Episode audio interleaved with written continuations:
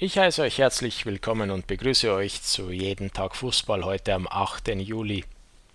Zurzeit ist ja nicht viel los in den Ligen, außer ein bisschen Relegation haben wir noch. Und das Hinspiel der Relegation zur zweiten Bundesliga, das war ja gestern der erste FC Nürnberg zu Hause gegen den FC Ingolstadt. Das Endergebnis in dieser Partie 2 zu 0, also eine richtig gute Ausgangslage für den ersten FCN. Die Nürnberger haben absolut verdient gewonnen, haben dieses Spiel über weite Strecken dominant gestalten können, haben gezeigt, dass sie am Ende des Tages die Mannschaft mit mehr Qualität sind. Ingolstadt hatte gute 10, 15 Minuten gegen Ende der Partie, wo sie ein bisschen wenigstens mitspielen konnten, ein wenig mithalten gegen Nürnberger, die einen Gang dann zurückgeschaltet hatten. Aber als es hier um was ging im Laufe des Spiels, da hat man ganz klar gesehen, dass Nürnberg die Hosen anhat, dass Nürnberg da das Sagen hatte. Und was bedeutet dieses 2 zu 0 nun äh, für das Rückspiel? Ja, es wird sehr, sehr schwierig natürlich für Ingolstadt. Die brauchen auf jeden Fall mindestens zwei Tore. Falls Nürnberg trifft, braucht Ingolstadt vier. Also das ist sehr, sehr schwierig.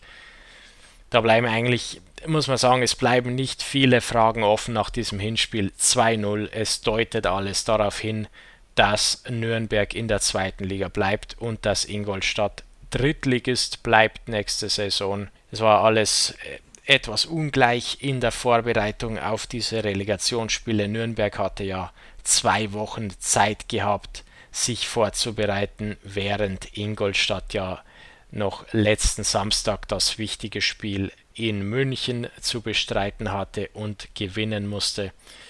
Da ging es ja noch um alles für den FCI. Das hat man, äh, finde ich, das hat man gesehen in diesem Match heute. Die Nürnberger waren ausgeruht, da waren besser vorbereitet, besser regeneriert, waren auch besser auf dieses Match, auf die Relegation eingestellt.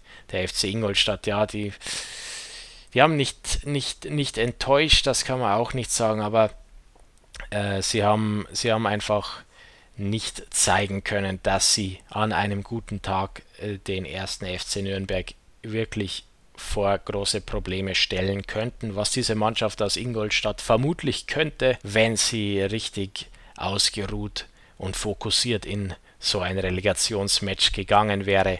Dem war nicht so und jetzt, äh, ja, da bleibt eigentlich nicht viel Hoffnung für Ingolstadt. Das ist ja so ein bisschen die Sache auch mit diesen Relegationsspielen ist ja bei, bei Bremen gegen Heidenheim haben wir gesehen, da war es sehr eng und sehr knapp am Ende durch die Auswärtstore Werder Bremen, das sich durchgesetzt hat. Und ebenso bei äh, der Relegation zur dritten Liga. Die beiden Regionalligisten Lok Leipzig und der SC Verl, als die die Relegation gegeneinander spielten, da waren es ja letztlich auch die Auswärtstore, die dem SC Verl in die dritte Liga verholfen haben. Da war es sehr, sehr eng in äh, diesen Paarungen. Bremen gegen Heidenheim und auch Lok gegen Ferl. Und jetzt haben wir also hier eine Paarung, die äh, scheinbar nicht so eng ausgeht, wo scheinbar eine Mannschaft sich deutlich durchsetzen wird mit dem ersten FC Nürnberg. Und ähnliches hatten wir ja eigentlich auch beim SV Werder Bremen erwartet und hatten vermutet, dass die Bremer den FC Heidenheim doch deutlich in die Schranken weisen würde. So äh, ist es da nicht gekommen. Man kann sich fragen, diese Relegationsspiele, wie fair das alles ist, vor allem in dieser Saison, in dieser Saison, die natürlich irregulär zu Ende geführt wurde. Aber man merkt das schon auch, dass gerade die Mannschaften, die eben den größten Kader und den in der Breite am stärksten besetzten Kader haben, dass diese Mannschaften, die über äh, dieses Spielermaterial verfügen, am Ende die Mannschaften sind, die äh, die Erfolge einfahren. Man denke exemplarisch an Eintracht Braunschweig, das ja in der dritten Liga eine richtige Aufholjagd starten konnte.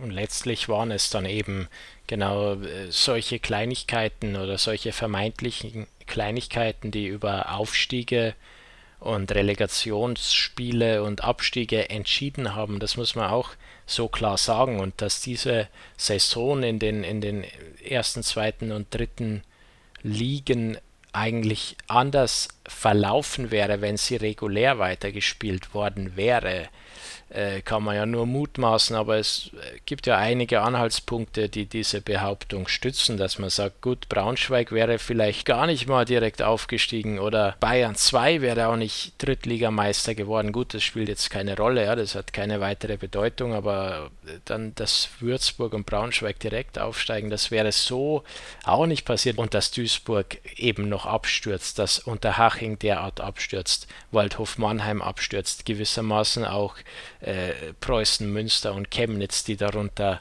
irgendwie gelitten haben, dass diese Saison auf diese Art in der dritten Liga zu Ende gespielt wurde, wie es dann der Fall war. Ja, und in der zweiten Liga auch Dynamo Dresden kann man argumentieren. Dynamo Dresden hatte gerade zu seiner Form gefunden vor der Corona-Pause. Da wäre vielleicht auch mehr gegangen und dann hatten die einfach nicht die Dichte im Kader und die, die Anzahl an hochqualitativen Spielern, um diese ganzen englischen Wochen auf dem auf diesem hohen Leistungsniveau zu bestreiten, das notwendig war, um die, äh, die Punkte, die sie da äh, zu diesem Zeitpunkt Rückstand hatten, noch aufzuholen. Das hätte vielleicht ganz anders ausgeschaut, wenn, wenn die Saison also regulär zu Ende gespielt worden wäre.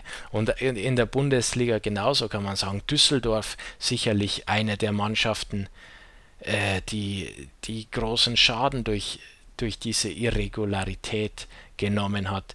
Die Düsseldorfer, die haben, das muss man sagen, die haben auch nicht ausgeschaut wie ein Absteiger über, über die ganze Hinrunde und dann bis hin zur Corona-Pause. Das waren so Sachen, also dass Düsseldorf da abgestiegen ist, das geht ja fast nicht mit rechten Dingen zu. Ich meine, man weiß es natürlich nicht, man kann nur mutmaßen und Vermutungen anstellen, aber es gibt schon einige Fälle, wo man sagt, das hat man im Februar, März so also überhaupt nicht kommen sehen. Ja. Es ist natürlich alles müßig, darüber zu spekulieren.